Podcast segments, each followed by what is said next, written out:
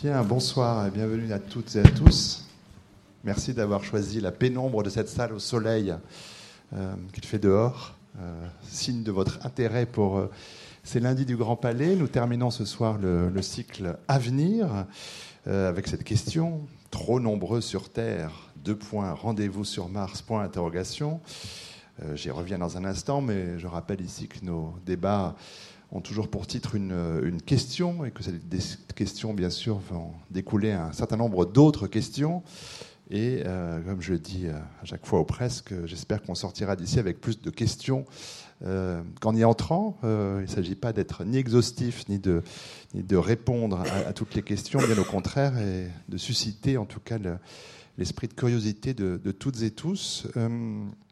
dans un premier temps, pendant une petite heure, je vais euh, animer au besoin la discussion entre nos, invités, que je vais vous présenter dans un instant, et puis la dernière partie de cette rencontre, entre 19h30 et 19h55, est dévolue aux questions et interpellations directement du public. Je dis 55 parce qu'à 20h, il faut que cette salle soit vide pour que la vie du Grand Palais euh, poursuive son cours selon son agenda, évidemment euh, assez strict. Alors n'attendez pas aussi au moment des questions de de la salle pour prendre la parole. Il y aura des micros, vous lèverez la main, on vous donnera des micros, et les choses se feront, euh, j'espère, de la façon la plus fluide possible, y compris aussi sur cette estrade, puisque bien sûr j'ai nombre de questions pour nos invités, mais qu'ils n'hésitent pas eux aussi à, prendre la parole quand ils en ont l'envie et quand ils souhaitent euh, intervenir, réagir. Euh, euh, rebondir sur le propos de tel ou tel autre intervenant. Je vais d'abord les remercier, ces quatre intervenants, alors par ordre géographique sur cette table,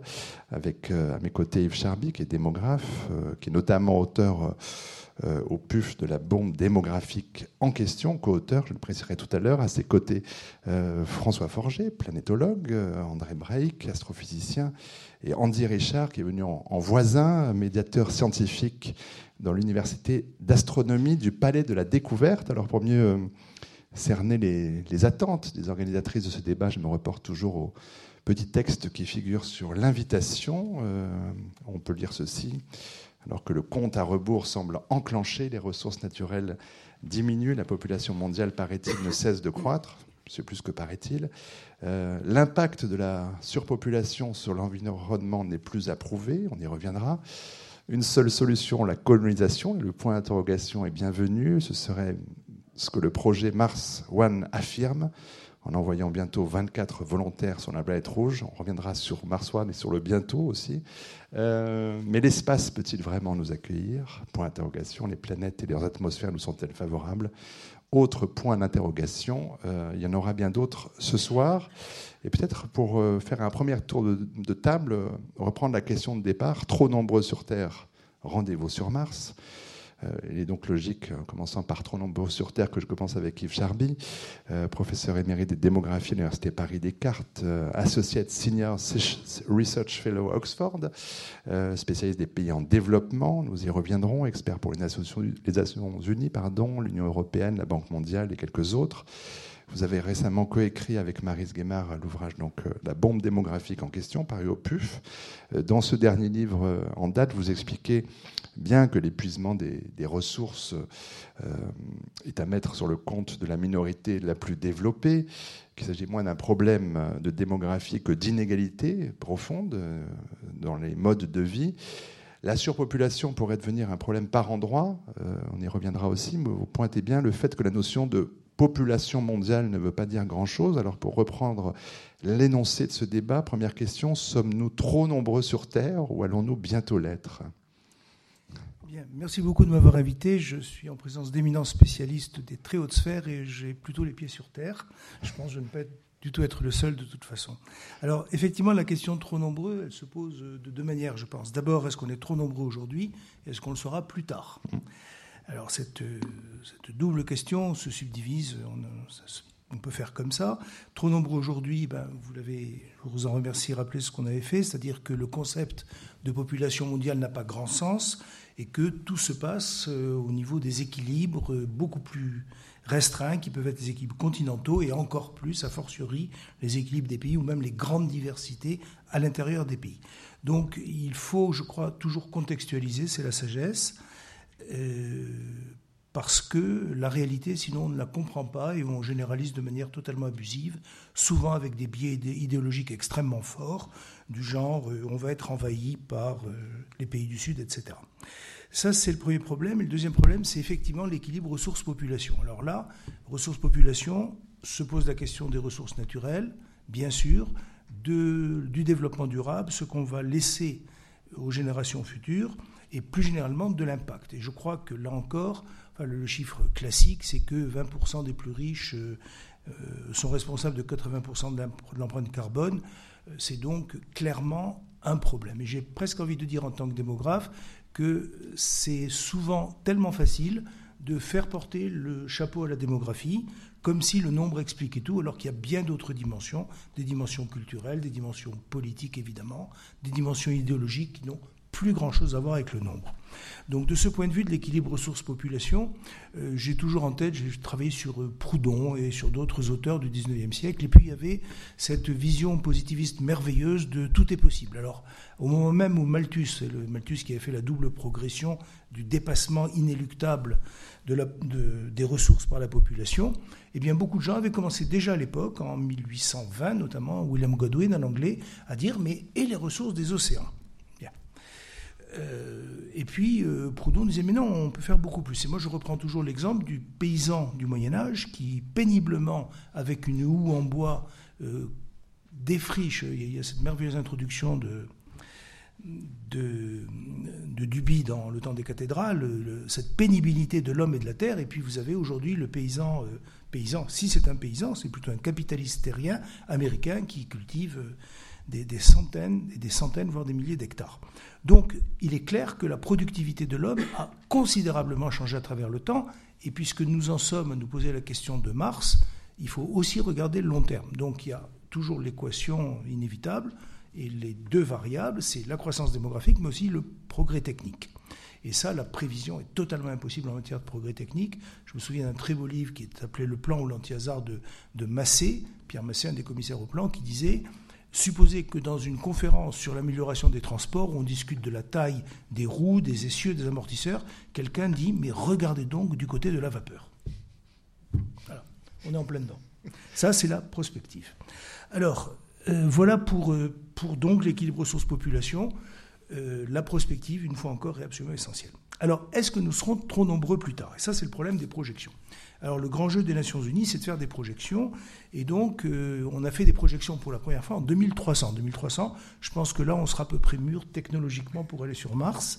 Et donc, ça mérite de se poser la question. Et selon, si vous changez une demi-naissance, vous entendez bien, une demi-naissance par femme, vous êtes, nous sommes tous bien assis, la population mondiale, qu'on estime se stabiliser à 9 milliards, selon que vous ajoutez un demi-enfant en plus ou en moins, vous avez 2,3 milliards ou 36 milliards de personnes sur Terre. Même exercice avec la France, ça varierait, ça varierait.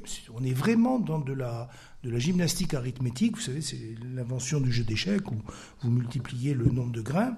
Si vous faites des extrapolations et vous laissez tourner une, une, progression euh, à intérêt composé, la France aurait entre 20 millions et 248 millions d'habitants.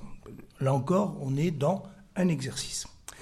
Donc, il est clair que euh, ces projections ne sont qu'un exercice. Donc, s'appuyer sur les projections dont les démographes sérieux disent ce n'est qu'un exercice purement mathématique, la réalité, c'est qu'il faut prendre en compte les changements induits par la croissance, parce que plus la Terre se remplit, plus les gens, moins les gens trouvent d'intérêt à faire des enfants. C'est ce qu'on observe au Punjab et dans d'autres pays indépendamment de tout programme de planification familiale, ben, les paysans ont trouvé qu'un enfant de plus, qu'on appelle la Land Fertility Hypothesis, n'a aucun intérêt puisque il commence à coûter plus cher qu'il ne rapporte. La main-d'œuvre de l'enfant est gratuite, sauf s'il n'y a pas assez de terre pour nourrir la famille. Donc, euh, la question, euh, c'est euh, les projections et donc les limites de l'agriculture. Alors, je voudrais peut-être terminer rapidement sur euh, Rendez-vous sur Mars, deux minutes. Euh, ce qui est intéressant, c'est le coût de l'opération. Il y, a au moins deux problèmes que je voudrais poser à mes collègues. Ah, on va y venir, hein, ah, cela ah étant. Hein. Ah, bah, vous gardez les questions pendant un instant Je fais comme ça, je poursuis ce premier tour de table parce que je voudrais qu'on puisse euh, présenter effectivement un peu plus longuement les, les, autres intervenants. François Forger, directeur de recherche au CNRS, planétologue à l'Institut Pierre-Simon Laplace à Paris. Vous avez aussi travaillé à la NASA par deux fois, en 92-93 et 2004-2005, euh, spécialiste des climats sur les autres planètes, en particulier de la planète Mars et des planètes extrasolaires.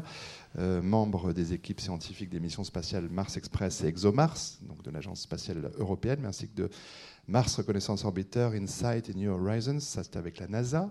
Euh, pour poursuivre la question de départ, euh, alors on y reviendra avec Yves Charby, Mars est-elle une destination possible pour une je sais que André Maïk, il a raison, n'aime pas beaucoup le mot, mais une colonisation humaine de, de grande échelle? Alors, bah, déjà, on peut commencer par faire un tout petit portrait de Mars pour ceux qui ne connaissent pas. Donc, Mars est une planète très sympathique, mais elle est une petite planète, euh, deux fois plus petite que la Terre. C'est une fois et demie plus éloignée du Soleil que la Terre. Et puis on a une, si vous regardez, vous avez peut-être déjà vu des photos à la surface, etc. C'est un vaste désert. Euh, quand même qui ressemble pas mal à la Terre, une petite terre glacée, aride. Et en effet, il y a l'atmosphère sur Mars, c'est une atmosphère de CO2, de dioxyde de carbone, mais assez fine. Et ça, c'est un problème. C'est-à-dire que la pression, c'est environ 100 euh, fois plus, moindre que celle sur Terre. Alors c'est un problème parce que même si euh, au premier ordre, bon, je peux vous décrire un petit peu, sous les tropiques, euh, l'après-midi, va faire, la surface va être à 20 degrés, euh, ça va être confortable. Bon, la nuit suivante, la température chute jusqu'à moins 80. Hein. bon, c'est très désertique comme climat, hein. c'est hyper continental, hein. il n'y a pas de mer. Mais surtout, avec cette pression faible, euh, si on se balade, bon, ok, on prend une doudoune, on prend un masque oxygène, ça va pas suffire parce que vous savez que pour, faire simple, la température d'ébullition des liquides, de l'eau, disons, euh, et, dépend de la pression. Vous savez, il faut, par exemple, si vous allez au sport d'hiver, faire cuire les nouilles plus longtemps. Il y a la cocotte minute qui utilise l'effet inverse, etc. Or, sur Mars, cette température d'ébullition, elle est au mieux, même en allant au fond des vallées où la pression est maximale, elle va être de quelques degrés. Résultat, bah, le sang, la salive qui est à 30 degrés, 37 degrés, va avoir tendance à bouillir. Donc on, si vous vous baladez juste avec votre doudoune, les, organes vont gonfler. Euh, bref, il faut un scaphandre. Et tout est bien compliqué avec un scaphandre. Il faut des habitats pressurisés. On ne peut pas faire des très grands habitats. Euh, donc, c'est pas tellement plus facile que sur la Lune quelque part. Alors, c'est on est quand même mieux protégé. Il y a une atmosphère mieux protégée. Ce que j'entends par là du rayonnement, des dangers de l'espace, si vous voulez. Mais quand même, c'est pas facile. Donc, c'est quand même assez inhospitalier. Il faut un scaphandre. Il faut des choses pressurisées. Quand j'ai pressurisé, c'est des, habitats gonflés comme des pneus de vélo, vous voyez. Donc, euh, si vous avez vu le, film Sol sur Mars, qui n'est pas hyper réaliste de ce point de vue-là, il y a un truc qui est réaliste, c'est qu'en deux, il y a une petite brèche dans le sas, et pouf, tout, est pressurisé, ça explose, il, il valse en l'air, etc. Bon, voilà Mars. Donc, c'est comme ça, c'est pas colonisable. Alors, on pourra y revenir, je ne vais pas prendre la parole trop longtemps. On évoque parfois des scénarios de ce qu'on appelle de terraformation, c'est-à-dire améliorer Mars de ce point de vue-là, euh, au moins augmenter la pression pour qu'on puisse se balader effectivement avec un masque oxygène et un doudoune et avoir des habitats pas trop inconfortables. Et idéalement même, enfin idéalement pour ceux qui sont partisans de ce, ce, mythe absolu de, de terraformer, de rendre l'atmosphère respirable. Alors ça a été un peu discuté, il y a des travaux là-dessus un peu délirants, mais on pourrait revenir de, cet aspect-là. Alors ça c'est un autre aspect et je, le garde pour plus tard si vous voulez. Avec plaisir. André Breik, astrophysicien, planétologue, professeur à, Paris Diderot et au commissariat à l'énergie atomique à Saclay, directeur du laboratoire gamma gravitation. Euh, le grand public vous connaît euh, notamment pour avoir découvert les les arcs de Neptune en 1984. Alors, ils n'étaient pas trois, ils étaient quatre. Alors, vous avez, après avoir, les, avoir appelés liberté, égalité, fraternité, vous avez rajouté courage. Puis, comme c'était en 89, ça tombait bien pour le bicentenaire de la Révolution. Vous avez été membre de l'équipe d'imagerie des sondes voyageurs, d'exploration euh, entre 79 et 89. Et puis, depuis 91, vous faites partie de l'équipe d'imagerie de la sonde Cassini, euh, qui a été lancée euh, en 97 pour aller vers Saturne. Et puis, euh, comme ça se passe bien, la mission a été prolongée jusqu'à 2017, au, moins 2019 Oui, on est financé jusqu'en 2019. À 19 hein, maintenant. Ce qui fait que je cherche un boulot pour 2020. Bon, bah, écoutez, on y reviendra aussi dans ce débat certainement. Euh, en tout cas, on sait que vous êtes l'un des plus grands experts mondiaux de la formation du système solaire. On vous a beaucoup de travaux, notamment sur la théorie du chaos, de la dynamique des galaxies, des anneaux, des anneaux, planétaires, les supernovas. Vous avez fondé le programme national de planétologie. Bon, si je déroule tout le CV d'André Breik, on en jusqu'à demain. Euh, dans les livres récents, celui coécrit l'an dernier avec Bradford Smith, Terre d'ailleurs, à la recherche de la vie dans l'univers, chez Odile Jacob, peut-être poursuivre cette question initiale. Euh, on reviendra sur Mars, mais est-ce que les conditions de vie humaine sur une autre planète, on parle beaucoup des exoplanètes maintenant qui pourraient peut-être accueillir euh, des êtres humains, vous paraît-elle envisageable? Réponse est oui. rapidement, moi je suis un peu le profane de la soirée puisque je ne connais rien à la démographie. Et euh, je m'occupe peu de Mars, euh, qui pour moi est un peu la banlieue proche, donc je vais d'aller un peu plus loin. Euh, mais par contre, ce qui me paraît important, c'est que nous avons la chance de vivre une période extraordinaire où la science a complètement explosé et où notre vie de chaque jour est imprégnée dans chacun de nos gestes des conséquences de la science, et tous les gens qui dans la société euh, jouent un petit rôle, qu'ils soient politiques, grands capitaines d'industrie, euh, patrons des chaînes télévision, radio, n'ont jamais étudié la science à l'école. Bon, enfin, on pourra les éduquer un jour. Euh, et donc, il y a une espèce de contraste. Donc, sur la question, sommes-nous trop nombreux sur Terre? J'y connais rien, mais spontanément, j'ai envie de répondre non. Aurons-nous assez de ressources? J'ai envie de répondre oui, et je vous dirai pourquoi. Et pourrons-nous aller coloniser Mars? Là, je réponds non, fortement. Tout simplement parce que Mars, il y a plein de choses à voir. Scientifiquement, c'est passionnant. Probablement même, je dirais, c'est pas la peine d'analyser Mars, parce que François me corrigera, mais certains de nos collègues ont la théorie suivante. C'est qu'il y a 4,55 milliards d'années, quand les conditions ont commencé à être bonnes dans le système solaire, que la Terre et Mars se formaient. Mars était encore plus petit, son atmosphère était, euh, comment dirais-je, plus dense qu'aujourd'hui, le ciel était en de couleur jaunâtre, l'eau coulait à la surface, euh, la pression était meilleure, et il semblerait que la vie apparu sur Mars pour certains avant d'apparaître sur Terre. Et que le coup des collisions qu'il y a avec les météorites, etc., tout ça, Mars, il y a une faible gravité, vous cognez, ça s'en va, ça tourne autour du Soleil, puis un jour ça tombe sur Terre. Certains vont même jusqu'à présent dire que les Martiens, c'est nous. C'est-à-dire qu'en gros, il n'y avait pas de place sur Mars, on est venu sur Terre. Donc j'ai envie de renverser le, débat de ce soir. Donc on y est déjà allé, peut-être. Enfin, moi, j'en sais rien, je ne suis pas biologiste non plus. Donc c'est pas la peine. Simplement, c'est un endroit, comme l'a clairement dit euh, François, qui est assez inhospitalier. Il faut un scaphandre, il faut tout changer, etc. Et les écologistes de Mars vont protester si on change les conditions sur Mars. Hein, ils vont faire des, réunions, etc. Donc par contre, ce qu'il faut donc être conscient, c'est que nous habitons le système solaire où il y a une foule de ressources euh, si vous voulez du fer, c'est pas la peine d'aller creuser les mines à grand renfort d'énergie pour séparer le fer de sa gangue. Ça l'a ramassé avec un fil à papillon un astéroïde, tout pur, impeccable. Le nickel, pareil. Euh, si, par exemple, même de l'énergie, une des solutions, s'il y en a d'autres, je sais pas si on en parlera, ça serait de prendre de l'hélium 3 à l'hélium 4. Il y en a très peu sur Terre, il y en a sur la Lune et sur Jupiter. Hop, on ira chercher les ressources là-bas. Autrement dit, nous ne manquons pas de ressources à côté de la Terre, même si celles de la Terre euh, peuvent s'épuiser un peu. Donc, y aller pour explorer, oui. Y aller pour des ressources, oui. Y aller pour l'avancée scientifique, oui. Y aller pour habiter, non, parce que l'astronomie et la gastronomie sont proches et la gastronomie martienne, je crains, ne sera pas extraordinaire. Hein, donc en gros, c'est illusoire. Alors on connaît les actions des gens qu'on enferme dans une euh, cabine, simplement, bah, chacun sait qu'il y a le téléphone, s'ils sont malades, ils appellent le SAMU. Sur Mars, c'est plus difficile. Hein, donc en gros, il y a un côté rêve, mais ce rêve de l'homme, c'est quoi? C'est d'explorer, c'est de visiter, c'est de chercher la nouvelle frontière. Euh, un jour, on a franchi la Méditerranée. Un jour, on est allé trouver l'Amérique. Un jour, on a découvert des choses dans le Pacifique, en Afrique. Donc, on a envie de continuer. On ira explorer Mars. Je pense même qu'il y a des gens qui s'établiront sur Mars, mais de manière aussi inconfortable qu'actuellement, nous sommes établis dans l'Antarctique. L'Antarctique, il y, a, il y, a, peu de villes euh, actives, mais il y a des scientifiques qui sont sur place, qui passent six mois et autres. Ça se passera sur Mars. Quand, j'en sais rien, ça dépend uniquement des crédits que donneront les hommes politiques, c'est uniquement. Euh, et on ira explorer du côté des satellites de Jupiter, de Saturne et autres, et les planètes extrasolaires. On pourrait même penser, mais sans pourra le développer tout à l'heure, qu'il y a tellement de planètes extrasolaires. Vous savez que la grande nouvelle des dernières années, c'est qu'il y a dans l'univers plus de planètes qu'il n'y a d'étoiles. Ce que nous aurions été capables de vous dire il y a seulement dix ans. Or, comme actuellement le nombre d'étoiles que nous, astronomes, connaissons, on ne connaît pas tout, c'est qu'il y a dans chaque galaxie entre 100 et 1000 milliards d'étoiles, qui entre 100 et 1000 milliards de galaxies, et donc à l'heure où je vous parle, nous connaissons quelques centaines de milliers, de milliards, de milliards d'étoiles. Ben, il y en a beaucoup plus. Hein, vous voyez, on ne va pas vous faire la liste ce soir. il y en a des petites, il y en a des grosses, il y en a des chaudes, il y en a des froides, il y en a des denses, il y en a des pas denses, il y en a des loin, des près, etc.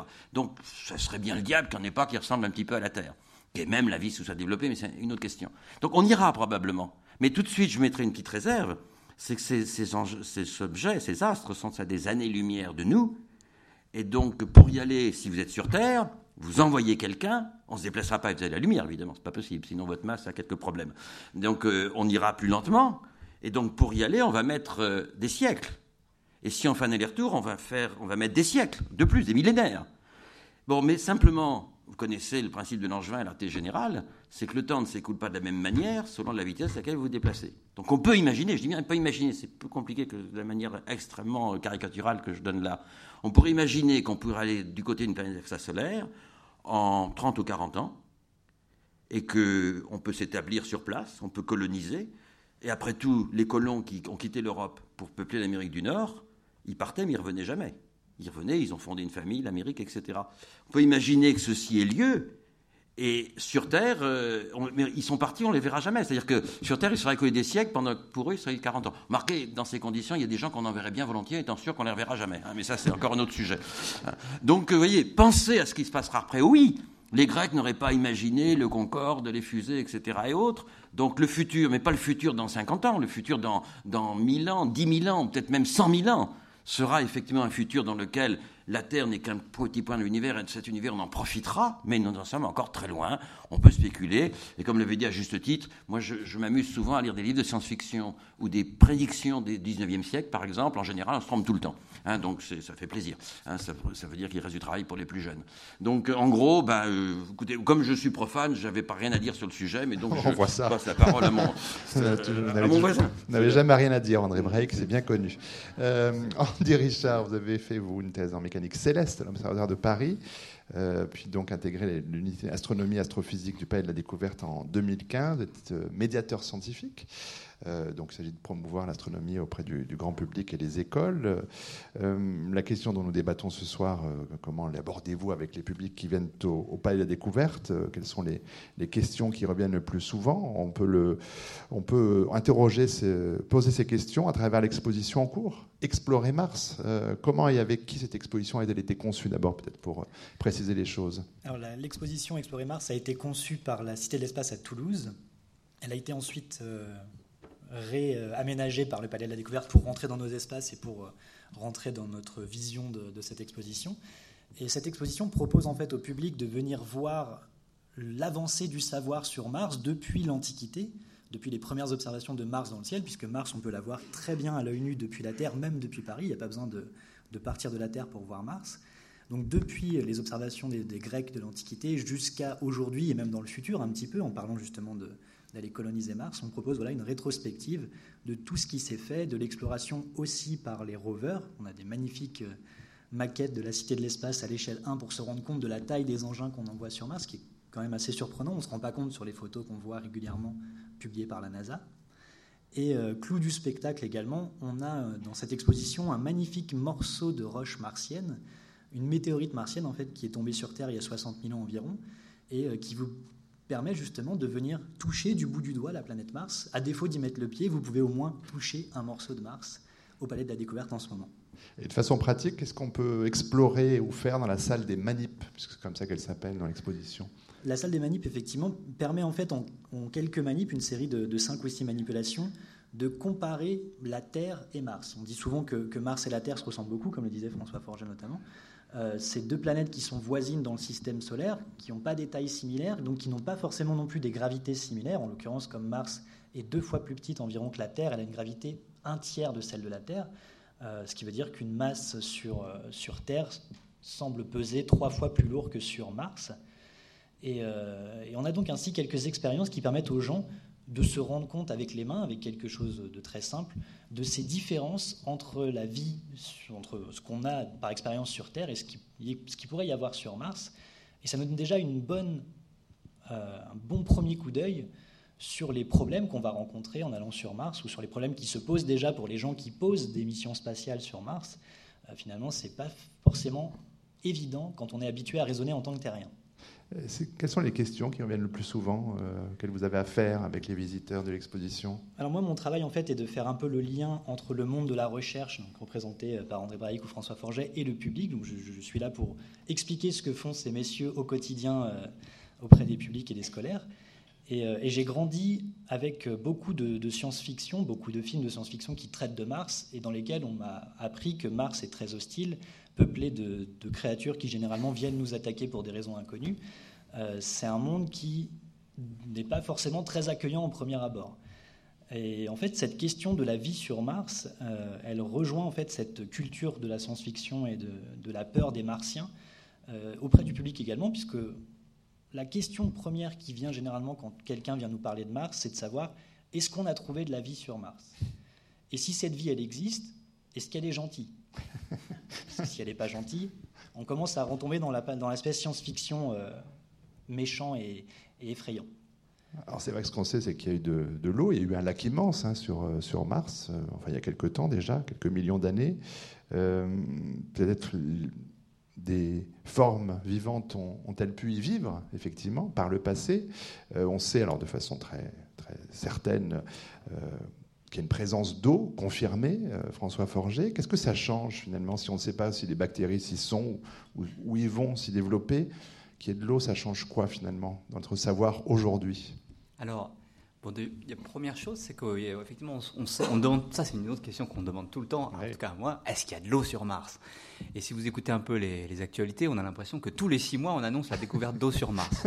Et le pire, c'est que c'est vrai, tous les six mois, on découvre une nouvelle information sur l'eau sur Mars. Alors, il y en a plusieurs choses. Alors, sur la planète Mars actuelle, celle qu'on explore actuellement, donc j'ai dit qu'il est un peu aride avec une atmosphère fine, il y a beaucoup de glace et de vapeur d'eau, mais on ne voit pas d'eau liquide, ou très très peu. Et euh, si vous, pour ceux qui suivent vraiment l'actualité scientifique, vous avez peut-être suivi euh, à l'automne dernier, au mois de septembre, on avait, trouvé de l'eau liquide sur Mars. En fait, on avait trouvé du sable mouillé, éventuellement humidifié par des saumures saturées en sel. Enfin, et c'est débattu. Alors, vous voyez, il n'y a pas vraiment des, des, des, flaques d'eau, etc. Cela dit, bon, il y a beaucoup d'eau euh, sous forme de glace, de toutes sortes. Il y a des glaciers, il y a des en fait, sur une grande partie de Mars, dès qu'on gratte un peu le sable, vous avez de l'eau presque, de la glace d'eau presque pure en dessous. Enfin, c'est une planète vraiment glacée. Alors, mais malgré tout aride. On, ne peut pas, pour des raisons physiques, trouver une flaque d'eau sur Mars de la même manière que l'après-midi dans le Sahara. En été, il n'y a pas de flaque d'eau. Il faut vraiment des conditions. Enfin, pas comme ça. Ça s'évapore tout de suite. C'est pareil sur Mars. Il y a de la glace. Par contre, le, grand intérêt qu'on a sur Mars, parmi les, choses qui sont intéressantes sur Mars, c'est le fait qu'effectivement, Mars était une planète vraiment différente. Alors il n'y a pas quelques millions d'années, mais quelques millions d'années c'est très récent euh, géologiquement. C'est il y a quelques milliards d'années, il y a 3, 4 milliards d'années, typiquement, on a l'impression que c'est le, top, c'était il y a 3,8 milliards d'années. Euh, eh bien, il y avait effectivement de l'eau liquide sur Mars. Il y avait des rivières, des lacs, euh, les minéraux étaient altérés. Si vous regardez, si vous, intéressez un tout petit peu euh, à Mars, on voit tout le temps des photos de, de rivières asséchées, etc. Et c'est vrai, il y avait vraiment de, l'eau à cette époque-là. À cette époque-là, la vie est apparue.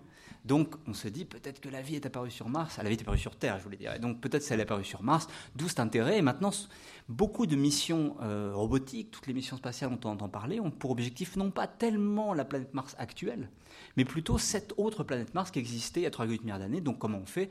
La moitié de Mars en fait est géologiquement ancienne et donc la moitié de Mars, il suffit d'envoyer des robots et c'est des robots géologues, on va regarder, on va gratter, il y a des strates, on va au fond des rivières, au fond des torrents, on regarde, on mène l'enquête pour savoir ce qui s'est passé et éventuellement chercher des fossiles. Voilà ce qu'on fait.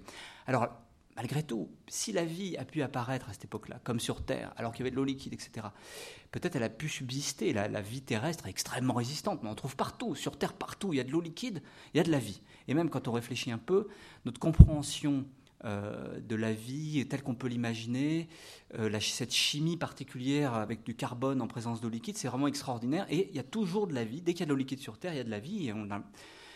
Rapidement, les physiciens que nous sommes font faisons l'équation eau liquide, vie. Donc, il peut y avoir de l'eau liquide sur Mars actuellement. Ah, oui, pourquoi pas? Alors, on a évoqué, donc, en mois de septembre, petite saumure qui s'humidifie. Est-ce que ça peut être propice à des bactéries? On connaît des bactéries sur Terre qui sont incroyablement résistantes, qui pourraient profiter de ça. Pas facile. Hein. Sinon, un autre euh, sujet de recherche, c'est de se dire que profondeur, euh, à quelques milliers de mètres de profondeur dans le sous-sol de Mars, il fait plus chaud, la pression est plus élevée. On pense qu'il y a des nappes aquifères, de l'eau liquide. Il se trouve que si vous regardez au même endroit sur Terre, là où il y a des nappes aquifères en profondeur, il y a plein de vie, il y a plein de bactéries super actives qui font plein de choses, peut-être sur Mars. Donc voilà l'autre type d'enquête qu'on mène. Peut-être il reste un peu de vie euh, euh, en profondeur sur Mars et on aimerait bien mener l'enquête. Voilà le, débat actuel. Alors est-ce que la vie est gentille ou méchante? Euh, En tout cas, on ne sait jamais. On faut mener on ne comprend pas tout à la vie. On comprend même rien à la vie, pour être sincère. On comprend rien, si vous voulez, du passage du vivant au non-vivant. Non, l'inverse, du non-vivant au vivant. On a... D'autres, on comprend. Oui. mais non, mais sur, c'est-à-dire que le moindre virus, la moindre bactérie euh, élémentaire sur Terre est d'une complexité incroyable pour un chimiste physicien. C'est incroyable. C'est des petits trucs et des petits ponts ioniques qui permettent que c'est inimaginable. Alors comment on passe de, de, de rien, enfin de, de la, des acides aminés qu'on trouve partout dans le système solaire, etc., à, à ces, ces, ces, cellules actives, euh, bah, c'est un mystère. Et là aussi, euh, bah, c'est intéressant de mener l'enquête sur Mars parce qu'il y a peut-être des étapes intermédiaires qui sont restées, des choses comme ça. Voilà tout l'intérêt. Et donc pourquoi je dis ça? J'avais fait cette petite parenthèse pour dire que comme on comprend rien, on ne sait pas non plus ce qui a pu se passer. Et donc, bien sûr, on, recherche plutôt des bactéries. On voit bien qu'on voit rien. On voit pas de chameau qui passe sur les photos. On aimerait bien, mais on, est sûr qu'il n'y en a pas. Mais par contre, on ne sait jamais. On va peut-être trouver un fossile de homard ou un truc comme ça. Tout ce qu'on connaît de la biologie nous suggère qu'il faut 2 milliards d'années d'évolution pour avoir des coquillages et des homards. Mais on garde l'œil ouvert. Pour l'instant, on n'a rien trouvé. Bon, celui qui ramène un fossile de Mars, ça, ce sera une, grande, une, vraie grande nouvelle. Mais alors, justement, vous parlez de, de cette époque assez formidable, André Braic, et avant que Yves Charby nous pose ses questions sur Mars, euh, l'astrobiologie, voilà, un nouveau champ entier, de, un nouveau métier.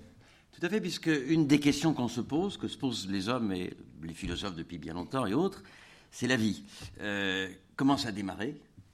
Quel en est le futur? Est-ce qu'il y en a ailleurs? Alors les philosophes ont essayé pendant 2000 ans, sans avoir les outils pour résoudre la question, ils en ont discuté longuement. Les sociologues s'en sont emparés aussi. Les métaphysiciens, alors ils en ont fait des tonnes, et ils continuent d'ailleurs, etc. Et je pense que la réponse ne venir que des scientifiques. Et comme l'a dit justement François, la vie, on ne sait pas comment on passe du monde inanimé à la cellule. On ne sait pas très bien. Est-ce que ça s'est passé au fond d'un océan sur une source d'eau chaude? Est-ce que, est-ce que ça, on a été bombardé de l'extérieur, ce qu'on appelle la panspermie, etc. On ne sait pas. Donc le seul moyen de savoir, c'est d'aller voir ailleurs. J'ai envie de dire, la, comparaison, c'est imaginer qu'un extraterrestre débarque aujourd'hui là, et puis ils disent, oh, il y a de la vie sur Terre, alors il prend un individu, et puis il va l'étudier dans son labo. Mais alors cet individu, il a deux yeux. Ben oui, avoir deux yeux. Est-ce qu'il y en a qui ont trois yeux ou quatre yeux? Euh, Il a deux oreilles, mais euh, il est blond. Mais est-ce qu'ils sont tous blonds? Est-ce que qu'est-ce qu'il y a quelque chose de particulier ou quelque chose de général? Et donc le seul moyen de connaître la vie sur Terre, c'est de comparer avec les autres. Pas la peine pour un individu d'attendre qu'il évolue de naissance à sa mort. Mais à un instant donné, vous avez des bébés, des adolescents, des adultes, des en bonne santé, des complètement malades, des vieillards, etc. Et en comparant tout ça, vous voyez ce qui, ce qui avance. Et d'ailleurs, c'est une leçon, c'est que ce qui hors de nous, l'étranger, est très important. Ceux qui veulent se renfermer, bon, c'est qu'ils sont pas peu éduqués, mais enfin, c'est un autre sujet, ça. Et donc, euh, en gros, euh, ce qui est à l'extérieur nous fait avancer. Et donc, le seul moyen de savoir comment la vie a démarré sur Terre, d'en trouver ailleurs. Alors, Mars, comme l'a dit Julien François, est-ce qu'il y a des nappes dans le fond il resterait des choses? Ben, On cherche.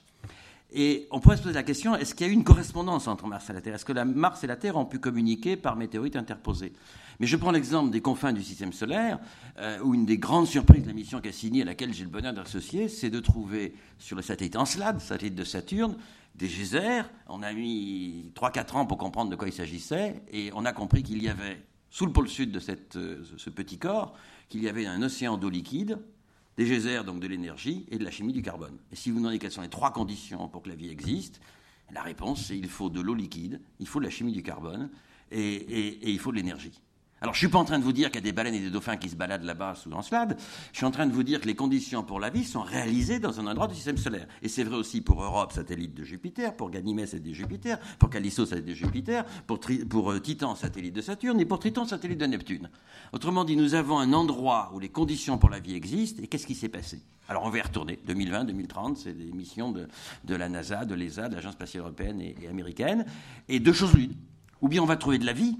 Alors que va-t-on trouver Une vie hostile ou pas? Est-ce qu'on va trouver un microbe un microbiologiste hein? Je ne sais pas. Mais euh, probablement des microbes plutôt. Et, ou bien on trouve la vie. Ça veut dire quoi? C'est que la vie est universelle, qu'il y en a partout. Et ça donne une conséquence, c'est que la vie n'est pas du tout un hasard, mais une conséquence naturelle, dont je suis persuadé, des lois de la physique et de la chimie. Ou bien on ne trouve pas la vie.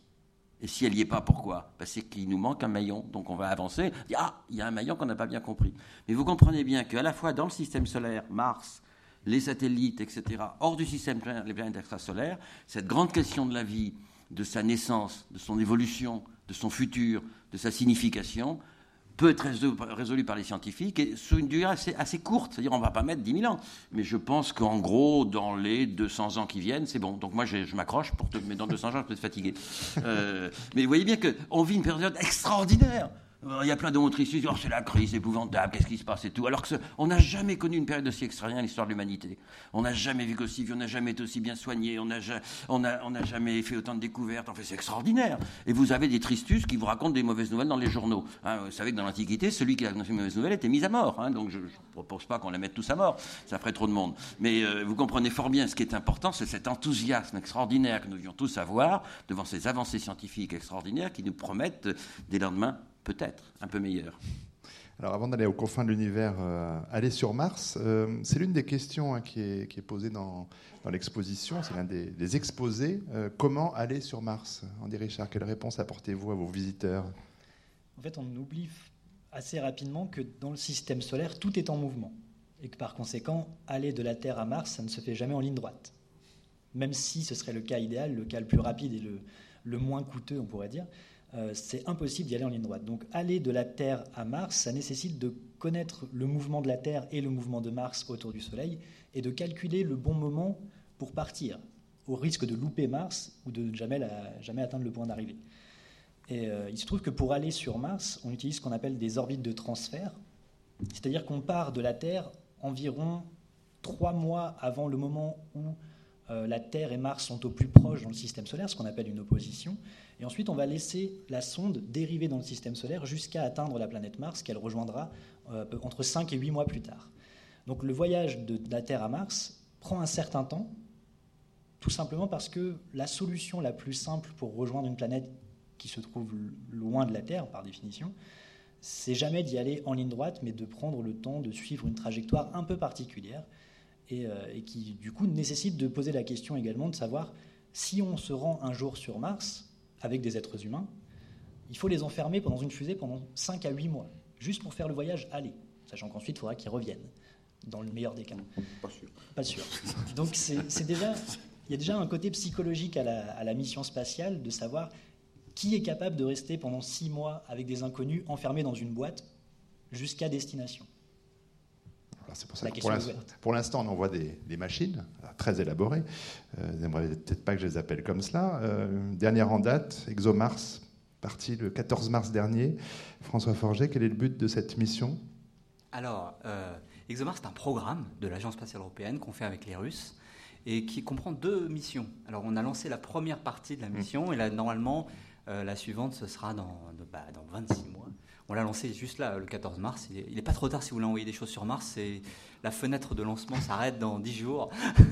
en tout cas, euh, cette première mission, elle comprend en fait euh, un satellite, ce qu'on appelle le Trace Gas Orbiter, le satellite des gaz traces, si vous voulez. Et puis il y a un atterrisseur euh, qui va descendre dans l'atmosphère de Mars, poser, faire quelques mesures. Il est avant tout conçu pour nous pour nous Européens pour bien apprendre à se poser sur Mars et à poser des charges lourdes.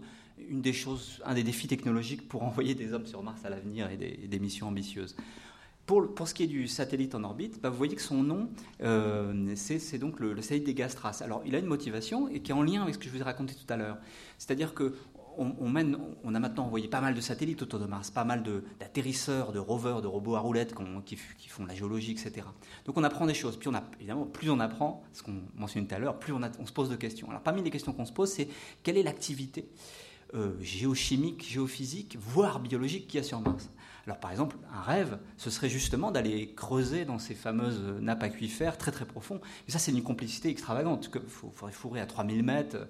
On déjà, on a du mal avec nos, rovers à, faire le tour d'un caillou et prendre un échantillon. Donc là, on en est vraiment très loin.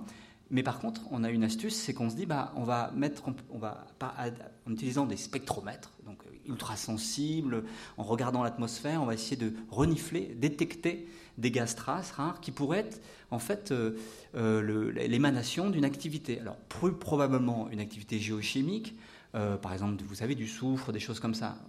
S'il y a une activité volcanique actuellement sur Mars, on devrait avoir quelques petites sources, des petites émanations, etc. Et puis même, éventuellement, des, des, gaz qui normalement ne devraient pas être présents dans l'atmosphère, qui seraient la signature possible, à confirmer, ce serait une grande spéculation, une activité biologique souterraine. Donc on revient à ce qu'on disait tout à l'heure, puisqu'on ne peut pas forer facilement, on va renifler et avec une grande précision. C'est l'un. Alors, par, ailleurs, la mission, elle, elle est bardée de. Elle a une très bonne caméra qui va faire des choses un peu nouvelles. Enfin, je ne vais pas rentrer dans les détails. Donc, c'est un bon satellite qui va continuer l'enquête, une longue enquête que l'on mène depuis pas mal d'années maintenant sur sa planète rouge. Yves Charby, je reviens vers vous. Je me demandais, j'avais prévu de vous poser cette question, de savoir si certains démographes s'intéressaient et suivaient ce type de mission euh, qui explore, qui tente d'explorer d'autres ressources, d'autres traces de vie dans, dans notre système solaire et, au-delà. Mais vous aviez donc euh, des questions à poser. Plus des, réflexions que des questions, parce que je, comme je ne connaissais rien non plus à Mars, vous en connaissez infiniment plus que moi, j'ai essayé de me renseigner un peu. Je, je, suis tombé sur le même argument qui était que l'atmosphère était 100 fois plus moins dense. Donc j'ai imaginé les gens qui sont affolés parce qu'il y a un trou d'air dans un Airbus standard, atterrissant avec brutalité euh, parce qu'il n'y a pas de freinage possible à l'arrivée. Il y a déjà ça, il y a en plus, comme il n'y a pas d'ozone, les risques de coups de soleil, plus les coups de froid la nuit. Enfin bref, c'est dramatique la situation. Et pourtant, il y a un certain nombre de gens qui se sont inscrits. Il y a eu, enfin, c'est ahurissant, quoi. Donc euh, c'est une, alors, le projet Mars One, je, le dis tout de suite, je résume, c'est deux Néerlandais, c'est un, physicien et un ingénieur, me, semble-t-il, qui ont lancé ce programme qui s'appelle Mars One. 200 euh, 000 candidats hein, euh, pour, pour, 24 normalement volontaires pour un aller simple sur Mars. Euh, bon, je résume, on va, on va peut-être développer tout à l'heure. C'était, je, pensais que c'était les Ultimate Dutch Treat. Donc, effectivement, c'est assez ahurissant. en fait, moi, je me pose la question parce que je me suis dit, quel est le lien, vous avez raison, entre trop nombreux sur Terre et rendez-vous sur Mars? Ben, Le problème réel, c'est le décalage temporel. C'est-à-dire qu'on a un problème, les démographes pessimistes disent un problème urgent à résoudre, avec le problème de l'explosion pollutionnelle, on peut discuter ça, mais de toute façon, en termes d'échelle temporelle, c'est incommensurable par rapport à la planification de la recherche, des solutions et des explorations. Alors finalement, euh, effectivement, des milliers de personnes qui s'inscrivent, j'ai envie de dire, c'est sûrement pas une solution au surpeuplement, mais en tout cas, c'est certainement une merveilleuse usine à rêve. Et, je pense que, enfin, vous vous souvenez peut-être des aventures de Baron de Munchausen qui ont fourché un obus, ou de Cyrano de Bergerac qui est sur ligne. Et je me dis, c'est une vieille constante de l'humanité, je pense qu'André Braic y a fait allusion, euh, on a besoin de rêver. Alors, est-ce que c'est un rêve qui est intéressant C'est passionnant scientifiquement est-ce que c'est une solution à la grisaillerie euh, quotidienne, dehors ou pas? Enfin, voilà. C'était tout. C'était plus une réflexion sur euh, la difficulté de lier les deux sujets. Donc, je ne connais pas de démographe qui travaille sérieusement sur cette relation-là. Il, y a plusieurs gens. Ah oui, il y a plusieurs gens, et, j'aimerais bien qu'on y revienne, euh, André Baïk. Vous soulignez le côté pratique, et vous avez raison de dire qu'aller sur Mars, c'est pas en ligne droite. Mais c'est pire que ça. C'est-à-dire que d'abord, enfermer des gens ensemble euh, pendant six mois, se supporter, tout le monde a parmi ses amis des gens qui font du bateau, ils traversent l'Atlantique, ça dure simplement 8 ou 15 jours, à l'arrivée, ils ne supportent plus les manies de l'autre, l'odeur de l'autre, etc. Ils ne supportent plus au bout de 15 jours. Mais 6 mois. Et alors, qu'est-ce qu'on met comme équipage? Est-ce qu'on met euh, deux hommes, deux femmes, un homme, trois femmes, euh, une femme, trois hommes? Enfin bon, on peut discuter. Mais bien au-delà de ça, imaginons que ce soit des gens calmes, etc. et tout, qu'on leur ait, coupé tout ce qui dépasse, hein, pas de rage dedans, pas d'appendice, pas de problème, etc. Imaginons ça. Mais il y a quelque chose de beaucoup plus grave. C'est quand vous êtes dans l'espace, il y a un rayonnement cosmique qui existe de la part du Soleil, mais qui vient aussi de la galaxie, qui est mortel. C'est-à-dire, euh, si vous avez un orage solaire au moment où vous faites le trajet sur vous allez sur la Lune, c'est pas un problème, ça met huit jours, on peut prédire ce qui se passe. Mais sur Mars, vous allez voyager pendant six mois, par exemple. Pendant six mois, il y aura eu des orages solaires. Et là, vous êtes mort. Alors, comment se protéger d'un orage solaire? C'est en mettant des murs de béton épais. Mais les sondes spatiales, en général, ne sont pas faites de murs de béton épais. Alors, on pourrait imaginer qu'on enferme les gens dans des sarcophages de plomb. Bah, chaque fois qu'on a fait ça en prison, les gars en quartier de sécurité, au bout de 15 jours, ils sont fous. Bon, alors là, je ne sais pas dans quel état ils seraient. Donc le voyage lui-même n'est pas simple. L'espace est mal adapté. Donc il faudrait trouver un mode de propulsion beaucoup plus efficace, beaucoup plus rapide, ce qui est envisageable. Euh, une propulsion nucléaire, par exemple, qui pose quelques problèmes militaires pour l'instant, mais sera dans l'humanité faite. Certains ont même envisagé des moteurs euh, matière-antimatière. Enfin, vous connaissez la fameuse histoire du monsieur qui avait inventé le, le solvant universel. Il n'a jamais trouvé un récipient pour le mettre dedans. Euh, et donc, on peut imaginer plein de modes de propulsion qui font qu'on irait plus vite, plus confortablement et qu'on n'aurait plus ces problèmes. Mais actuellement, c'est pas pratique. C'est pas pratique pour envoyer 6 ou 7 personnes. Alors, si vous aviez un problème démographique, ça se situerait au niveau de milliards de personnes. Alors, je vous signale qu'actuellement, une sonde spatiale vers Mars, alors tu me diras, un robot, ça va être de l'ordre de quelques centaines de millions d'euros, quelque chose comme ça. Un homme sur Mars, c'est à peu près 100 fois plus cher. Un homme. Donc des milliards d'hommes, euh, faites comment hein Donc euh, dans la pratique, envoyer des hommes sur Mars dans les milliards, ça va pas. Avec la même somme d'argent, si nous étions un jour débordés par trop de monde, etc., il y a plein d'endroits où on pourrait se mettre. On pourrait très bien, par exemple, mettre une colonie humaine dans l'Antarctique coûterait moins cher d'en mettre une sur Mars. La, la, gravité est bonne, etc. Mettre des sondes spatiales qui tournent autour de la Terre euh, tranquillement, ça tiendrait. Euh, des certains endroits, une île flottante dans le Pacifique, ça tiendrait, ça coûterait moins cher. Donc cette espèce de Mars, le rêve de l'exploration existe nous la ferons. L'homme continuera. Je suis persuadé que l'homme ira sur Mars, sur celle de Jupiter, sur le planète extrasolaire. Mais, euh, camarades, euh, calmons-nous. Euh, ça se fera pas demain soir. Ça mettra un certain temps. pour trouver l'Amérique entre les Grecs et Christophe Colomb, il s'est écoulé quelques siècles. Ça se passera aussi. Il faut continuer à explorer. Il faut rendre les gens enthousiastes. Il faut les faire rêver. Mais ce n'est pas une solution pratique à un problème qui pourrait se poser sur Terre. Yves Charlie, vous voulez je, je, ne peux que partager ce point de vue. Enfin, J'essaye d'être démographe pragmatique.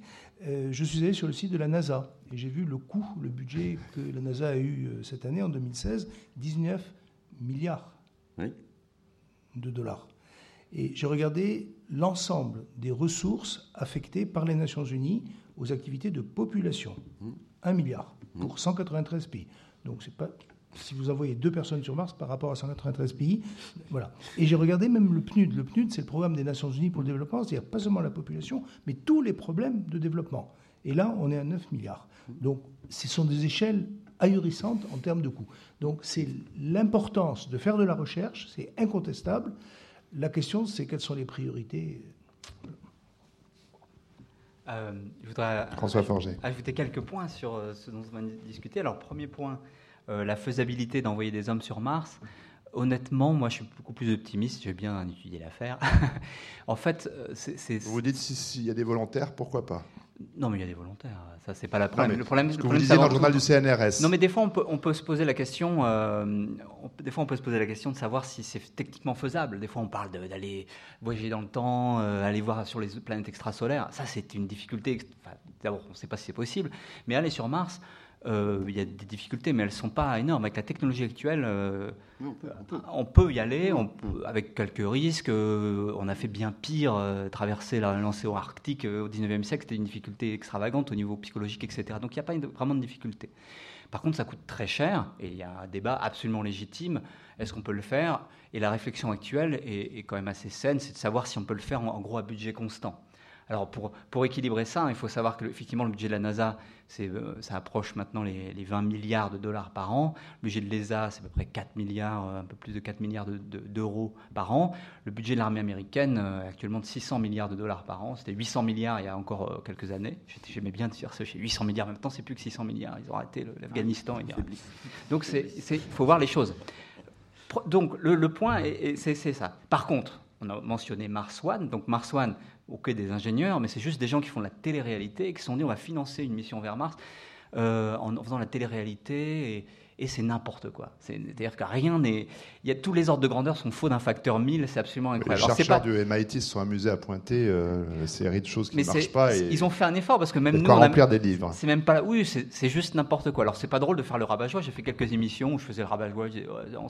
moi je connais, c'est n'importe quoi. Le budget sont faux. La bah, alors, non, c'est juste c'est comme ça. Mais il y a juste un truc qui est intéressant. D'abord, un, est-ce que euh, les organisateurs de Mars One sont des vrais escrocs ou pas? Est-ce qu'ils vont garder l'argent? Et deux, non, ce qui était vraiment intéressant, c'est tous ces volontaires. Et je pense qu'effectivement, quand on pense à l'exploration humaine de Mars, tel qu'on l'envisage avec des astronautes, hein, on n'est plus en train de parler de colonies, euh, on ne peut pas la justifier par la science. On parle de, de dizaines, voire centaines de milliards de dollars.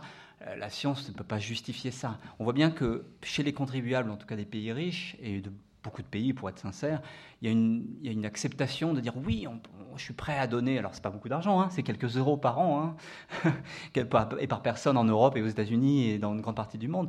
Oh, je suis prêt à faire ça pour que les humains aillent explorer Mars. Et mon, je préfère faire ça qu'aller. Enfin, et, et, et, moi, j'accepte cette idée-là. Donc, c'est pas justifié par la science, mais l'humain une, grande partie d'entre nous sont enthousiastes à l'idée que l'exploration euh, spatiale continue euh, au nom de l'humanité, tous les grands rêves un peu naïfs qu'on a, mais qui, marchent.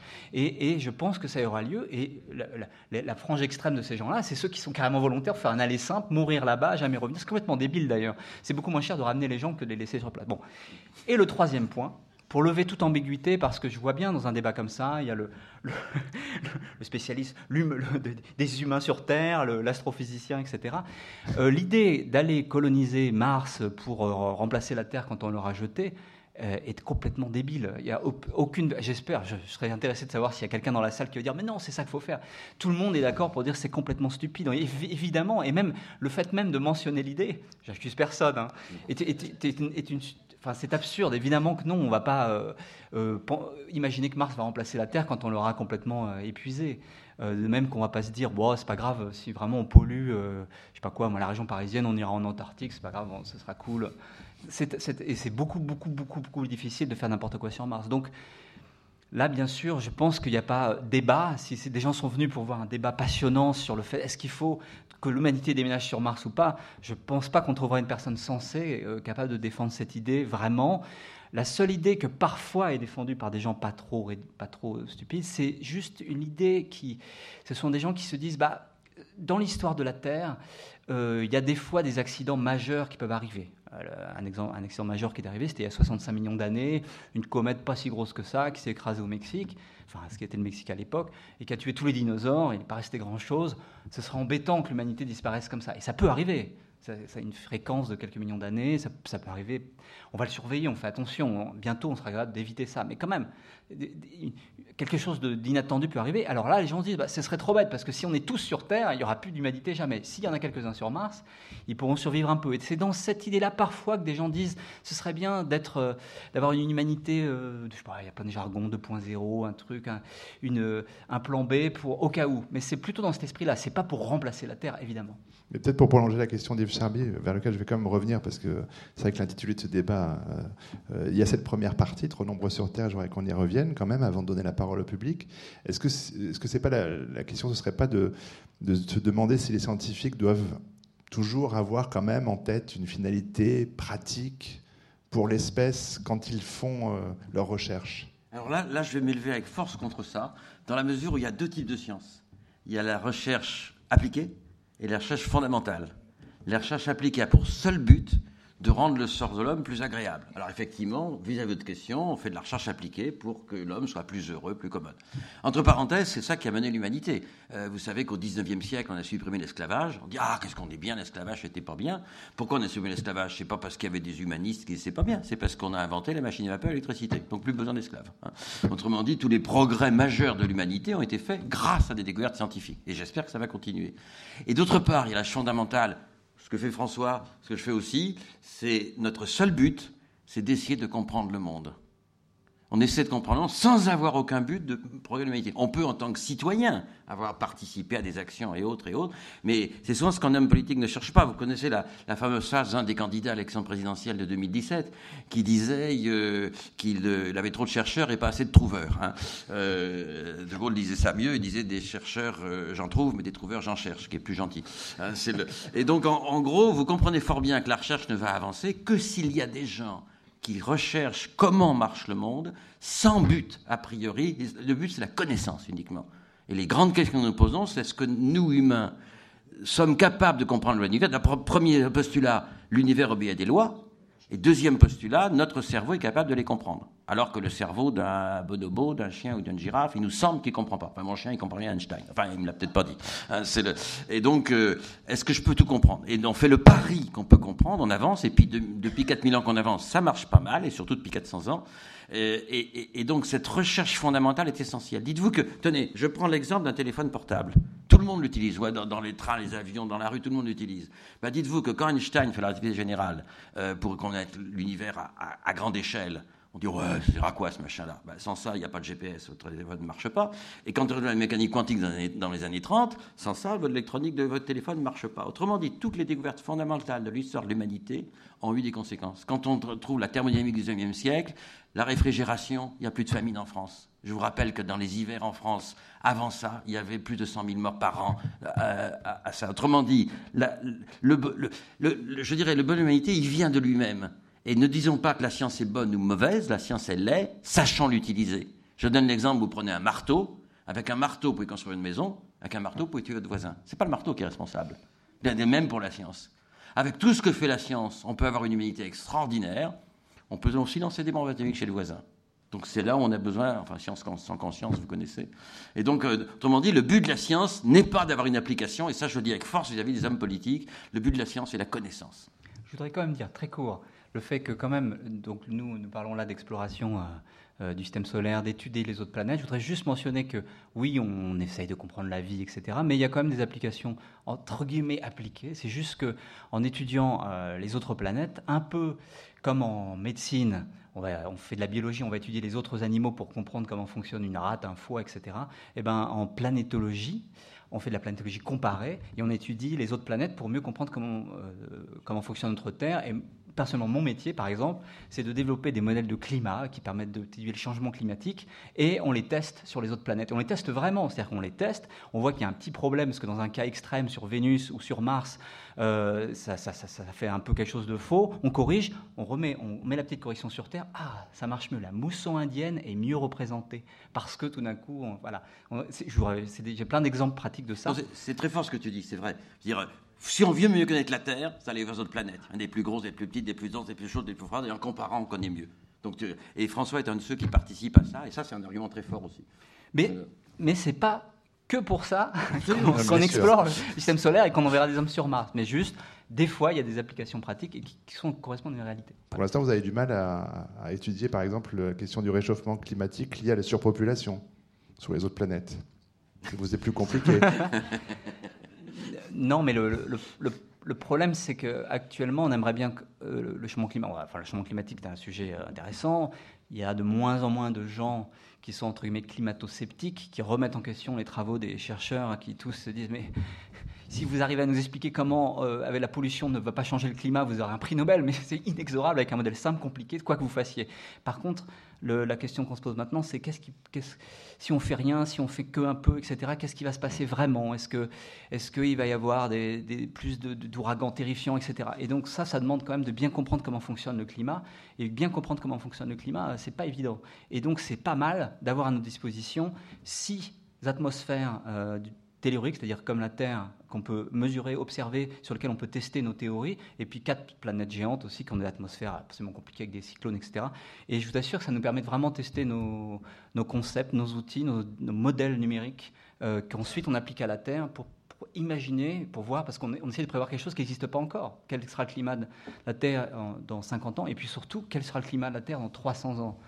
Parce que si on consomme tout le CO2, ça devient une autre planète, vraiment. Et là, il faut vraiment tester, euh, faut tester avec les autres planètes, justement. Il faut être sûr que nos calculs, tiennent la route ailleurs. Et c'est vraiment ce qu'on fait, vraiment ce qu'on fait au quotidien. Alors, je reviens un instant euh, quand même sur la question démographique, parce que moi aussi, hein, il faut que je jongle avec l'intitulé de, ce débat. Hein. Euh, donc, ça, c'est l'exercice de style. Mais revenir vers Yves Charmy pour des questions extrêmement préoccupantes et sérieuses aujourd'hui. On a dit, hein, inégalité des, euh, richesses, euh, inégalité de, l'accès à l'eau, à la nourriture. Enfin, ce sont des sujets euh, sur lesquels vous travaillez. Le, problème qui vous préoccupe et qui, devrait préoccuper tout le monde, c'est la question de la croissance démographique des pays d'Afrique de l'Ouest, du centre, de l'Est, des, des, pays subsahariens, de Dakar à Djibouti, pour, pour aller vite. J'aimerais que vous nous expliquiez, alors de façon concise, si c'est possible, euh, la théorie de la, transition démographique. Vous nous, disiez ce que vous, si vous la pensez valide euh, pour l'Afrique, et peut-être du coup nous expliquer en quoi vous pensez que la démographie anthropologique vous paraît être un modèle plus pertinent. Et vous avez. 5 euh, secondes, 3 dixièmes à peu près. Je, peux répondre à côté volontairement. Mais avec plaisir, les questions sont faites pour cela. Il se trouve que j'ai coordonné un groupe de travail pour la COP 21 qui a été remis à Fabius euh, sur justement euh, quelle relation entre le climat et la population. On a pris le problème à l'envers. Et il y a une dame remarquable qui est ancienne députée, euh, vice-présidente du Haut Conseil à l'égalité homme-femme, qui s'appelle Danielle Bousquet, qui est une femme très volontariste, qui a lutté pour l'avortement, pour les droits des femmes, etc. Elle a une idée, elle a dit, mais dans le fond, pour résoudre les problèmes de cette énorme sphère, regardons du côté d'une sphère qui mesure un millimètre de diamètre, qui s'appelle la pilule. Je caricature un peu, mais c'est vraiment le fond de l'affaire. C'est en quoi euh, changer les comportements humains peuvent être des facteurs majeurs, indépendamment évidemment de trier nos déchets, etc. Et on s'est aperçu que euh, parler des droits, ce droits reproductifs, c'était une bonne idée, mais plus globalement, c'était l'autonomisation des femmes. Et là, on touche sur des problèmes vraiment de fond qui sont les problèmes non pas de l'inégalité entre riches et pauvres, mais l'inégalité entre hommes et femmes. Et très généralement, les femmes sont des, victimes parce qu'elles ne savent pas nager, parce qu'elles sont empêtrées dans leurs vêtements, parce que s'il y a un tsunami, c'est elles qui sont noyées, etc., etc., etc. Mais ce sont aussi des acteurs qui ont des technologies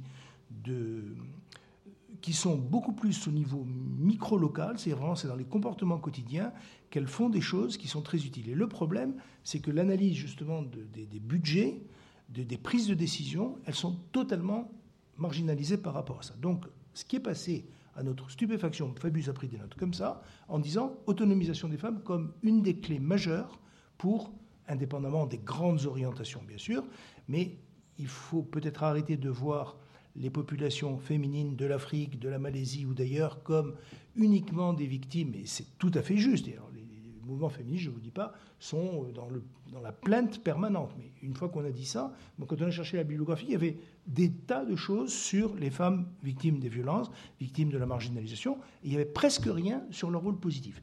Et je trouve qu'on a fait un vrai travail de démontrer comment on pouvait se servir de ces acteurs méconnus pour changer les choses. Donc ça, c'était un aspect qui revenait au climat, si vous permettez. Maintenant, sur la transition démographique, c'est un sujet euh, majeur. Euh, moi, je suis, en tant que démographe, je suis, aussi un peu épistémologue, et je suis ahuri. Vous savez, euh, j'ai lu quand, je faisais mes cours de... Quand je suivais les cours de, philo en, Mathélème à l'époque, il y avait cette phrase merveilleuse, ça devait être je ne sais plus quel manuel en philosophie, qui était un misérable fait qui assassine une grande théorie. Alors, la caractéristique de la démographie, c'est qu'il y a zéro réflexion. La transition démographique est fausse en permanence. Tous les paramètres changent dans les pays en développement par rapport aux pays développés. Et donc, ce qui s'est passé, je me permets d'en parler rapidement, c'est qu'on a regardé les statistiques de la Suède, de la France, de la Prusse à l'époque, avant l'Allemagne, de l'Angleterre. On a fait des grandes séries statistiques. On s'est dit, tiens, la mortalité évolue comme ça, la natalité évolue comme ça. On a fait une simple généralisation. On ne s'est jamais posé la question du, de la légitimité de théoriser à partir des données. Je vois, parce que je travaille beaucoup avec l'anthropologie, les anthropologues, ils sont passés d'une approche ethnographique à une véritable remise en cause fondamentale de leur discipline, en se posant la question. Évidemment, ils ont été soumis au problème de la décolonisation. Mais nous, les démographes, on n'est jamais passé de la démographie à la démologie. Et donc, moi, j'ai beaucoup de mal avec la théorie de la transition démographique parce que c'est tellement confortable de ne pas réfléchir sur ce qu'on fait. Moi, ça m'exaspère. Voilà. Je voulais juste vous dire ça. Je peux vous parler pendant deux heures de la transition démographique, mais j'y crois pas vraiment. Voilà. J'ai bien compris. Par contre, la démographie anthropologique, donc. Ah ben ça, c'est par contre, c'est alors, je peux prendre un exemple très précis. Au Niger, il y a un nombre d'enfants par femme qui est astronomique, enfin très élevé, avec une croissance démographique de 3,9% par an. Malthus, qui prédisait la catastrophe, c'était 2,8, doublement tous les 25 ans. Vous imaginez 3,9% par an de croissance. Bien, donc ça, c'est parce qu'il y a une fécondité très élevée. Les femmes font 7,5 enfants. Alors, j'ai fait un gros projet de l'Union européenne au Niger où j'ai dit, ben alors la question, c'est bien de savoir si les femmes font 7,5 ou 7,6. C'est un problème majeur. Mais si on se posait la question du pourquoi et du comment, quelle est la place des femmes dans la société? Quel est le rôle de l'agriculture? Quel est le poids de la religion? Quel est le poids des structures ethniques? Toutes ces questions sont des questions fondamentales que les démographes ne se posent pas. C'est un vrai problème de ma discipline. Enfin, j'en parle très librement, je fais mérite, j'en ai parlé avant aussi. Mais je trouve que c'est dramatique et il faut absolument ouvrir notre discipline. En fait, si vous voulez, en tant que discipline statistique, c'est la statistique humaine.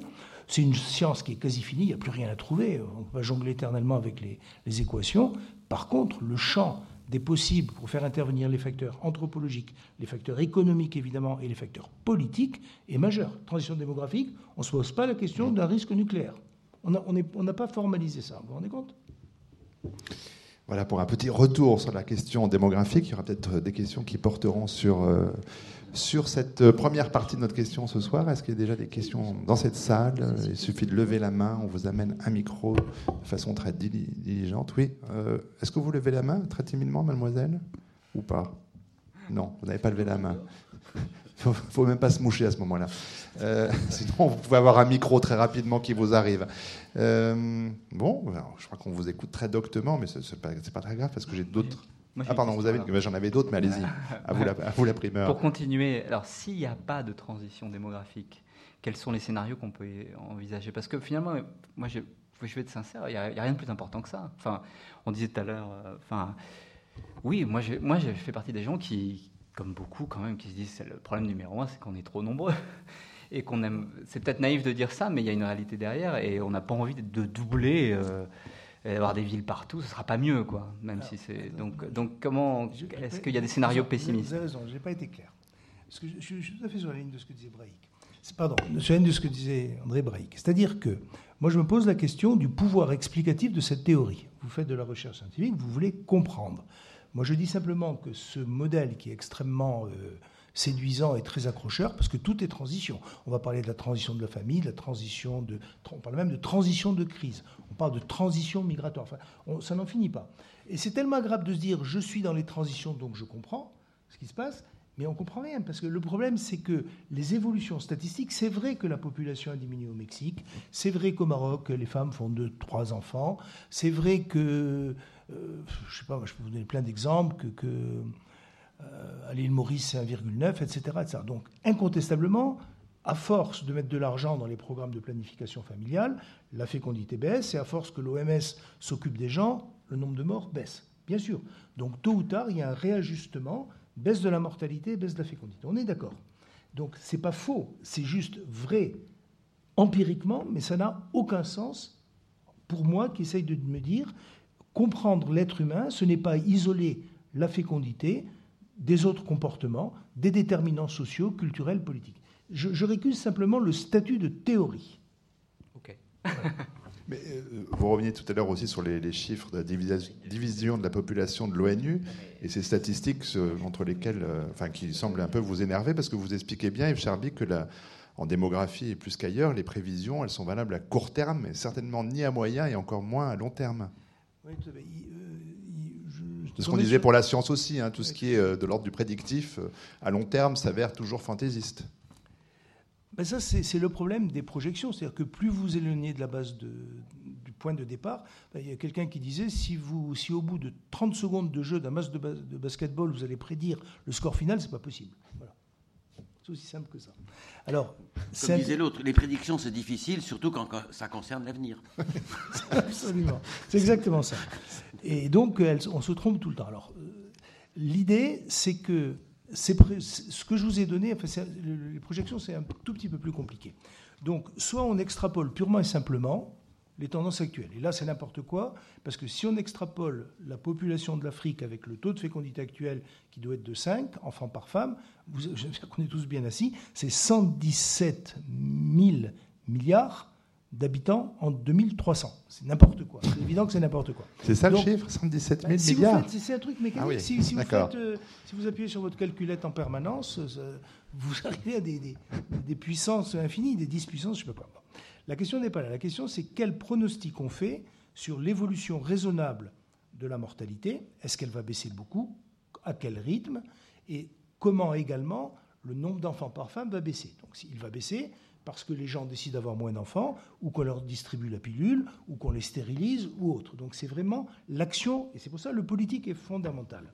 Donc sur la, aux nations, enfin aux nations, je connais bien les gens de la division des populations, la division de la population des Nations Unies à New York, ils font un travail très sérieux de plausibilité. Quelle est l'hypothèse la plus raisonnable en matière d'évolution? En clair, les femmes africaines, en 2050, est-ce qu'on peut penser que le nombre d'enfants aura suffisamment baissé pour que la population se stabilise?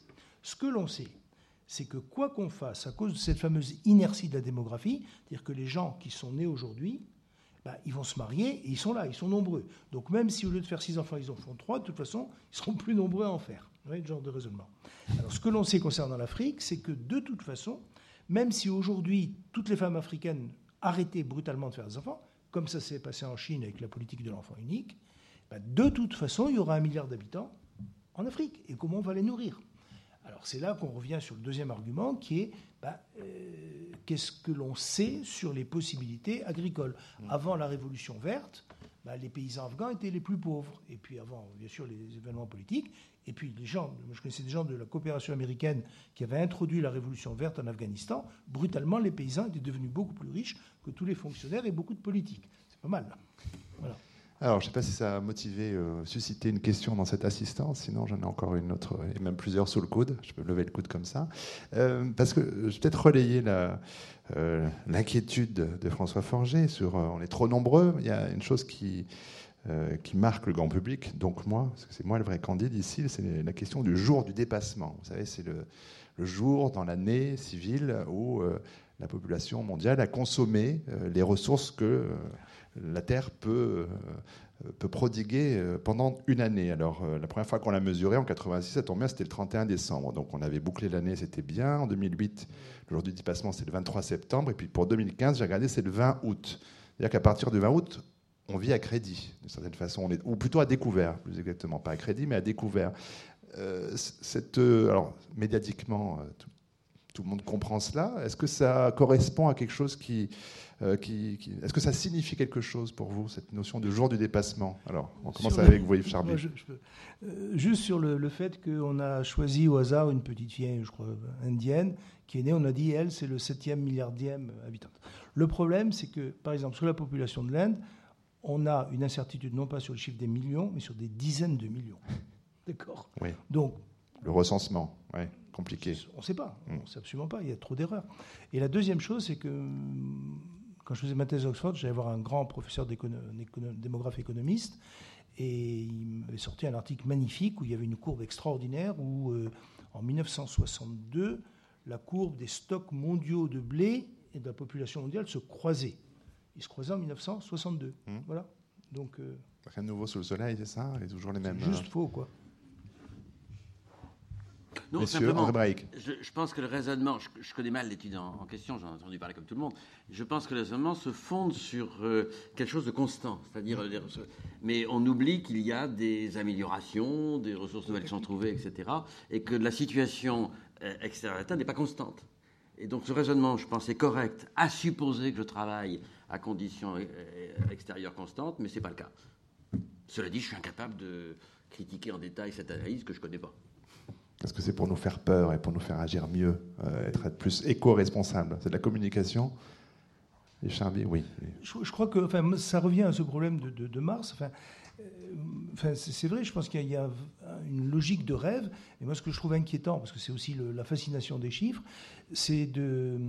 Comment dire C'est qu'avec tous ces. la science-fiction, la télé-réalité et autres, ça donne une espèce de toute puissance à des gens qui sont assis dans leur fauteuil de devant la télévision et ils croient qu'ils vont débarquer sur Mars et qu'ils vont respirer, ils vont jouer au foot, etc. Enfin, c'est vraiment effarant l'abrutissement auquel on est soumis, fondamentalement. Mais l'inquiétude de la surpopulation, elle est, elle est, elle est quand même très ancienne aussi. Euh, Bergson, qui n'était pas le, plus abruti, avait cette, parce qu'il a une belle formule, laissez faire Vénus, elle vous amènera Mars. Mais là, il ne parlait, pas de, parlait pas de la planète, mais de la guerre. C'est-à-dire que plus on est nombreux, plus on a de chances de s'entretuer. Mais dans ce cas-là, on diminue la population. une façon comme une autre de diminuer, vous voulez prendre Pardon. Non, non. Non Pardon, vous approchez. Euh, Yves Une petite, euh, une Pardon. Petite pause. C'est quand même intéressant de revenir sur le, la question du, débat, qui est à savoir s'il y a trop de monde sur Mars, sur Terre, pardon, si on n'a pas assez de ressources pour vivre sur Terre, est-ce qu'on peut envoyer des gens sur Mars et espérer ainsi délester une partie de la population terrestre mm. euh, pour garder les ressources qu'il y a? Le problème, c'est que tous les gens qu'on enverra sur Mars, en admettant qu'on puisse en envoyer beaucoup pour soulager la Terre, ils seront quand même dépendants des ressources terrestres. Ils ne peuvent pas se débrouiller tout seuls, il n'y a rien là-bas.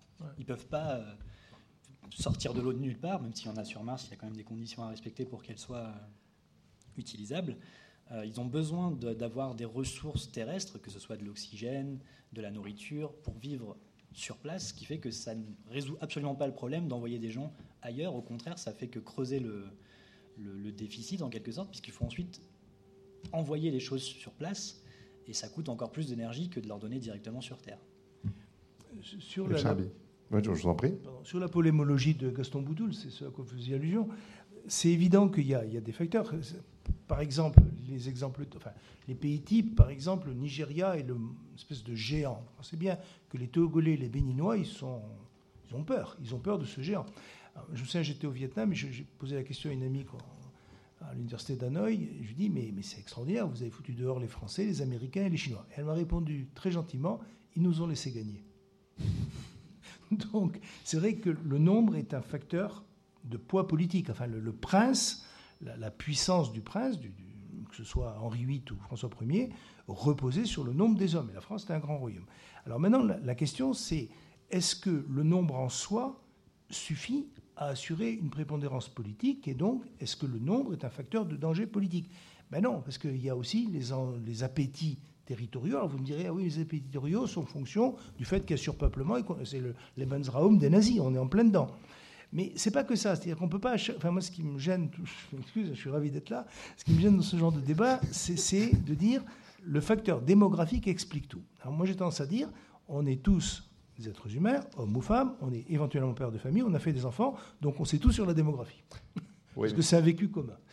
Oui, mais la question, c'est aussi de savoir si la maîtrise ou non de la démographie peut déterminer quand même le, destin euh, à moyen terme de, notre planète.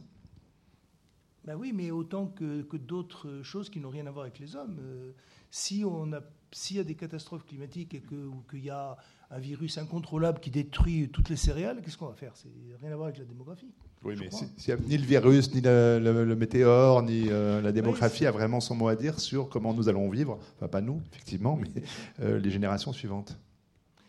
Certes, mais je reviens sur euh, ce qu'on disait, sur l'impossibilité de prédire le progrès technique, et donc c'est une incertitude. Où on est soit complètement pessimiste, sont éventuellement euh, Est-ce que Charles Bolden est toujours euh, administrateur de la NASA? Oui. Il est toujours en place.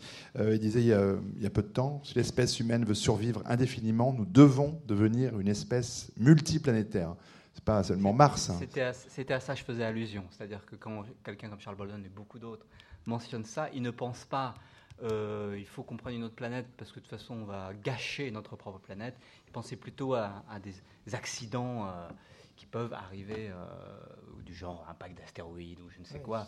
Mais c'est plutôt dans cet esprit-là qui, résonne. Je il défend le programme de la NASA aussi, sur les financements, en disant euh, c'est pour la survie de l'espèce qu'il faut envoyer les hommes sur Mars. Évidemment. Surtout, surtout l'échelle de temps qu'il considère, qu'il pense lui au fond de son crâne, est très grande. Il ne pense pas que ça sera fait dans 50 ans ou dans 200 ans. Oui, les hommes, si, si on n'est pas assez fou pour s'autodétruire, exploreront les planètes. Oui, ils iront ailleurs. Oui, on le fera. Oui, on a l'impression de le faire. Mais ça mettra un peu de temps. De toute façon, on n'a pas le choix. C'est-à-dire Si on ne part pas, oh, la Terre n'est pas éternelle. Dans... Si, il y, en a qui veulent rester chez eux, sous la tranchée. on compte en milliards d'années, là. Les, durées, les durées d'évolution qui feront que la Terre devient euh, infréquentables sont, au-delà de ce qu'on peut imaginer. Donc on n'est pas. On, a quelques milliards d'années. Sur Terre, c'est bien. Moi, je pense qu'on a un milliard d'années, mais c'est pas tout de suite. On est bien. Et vous avez retenu la leçon. Apprenez à faire un demi-enfant par femme. Ouais.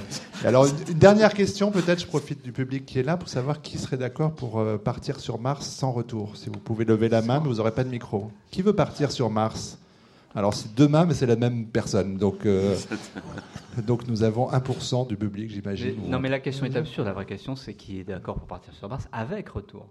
Ah oui, mais c'est la question de Mars One pour l'instant. Donc, euh, mais les sélections sont. Avec retour, il y a plus de monde ou pas? Allez-retour. Bon, vous serez deux donc finalement. Je vous présenterai à la fin. Euh, merci beaucoup en tout cas nos quatre intervenants d'être venus ce soir nous faire part de leur lumière sur notre sujet. Merci beaucoup.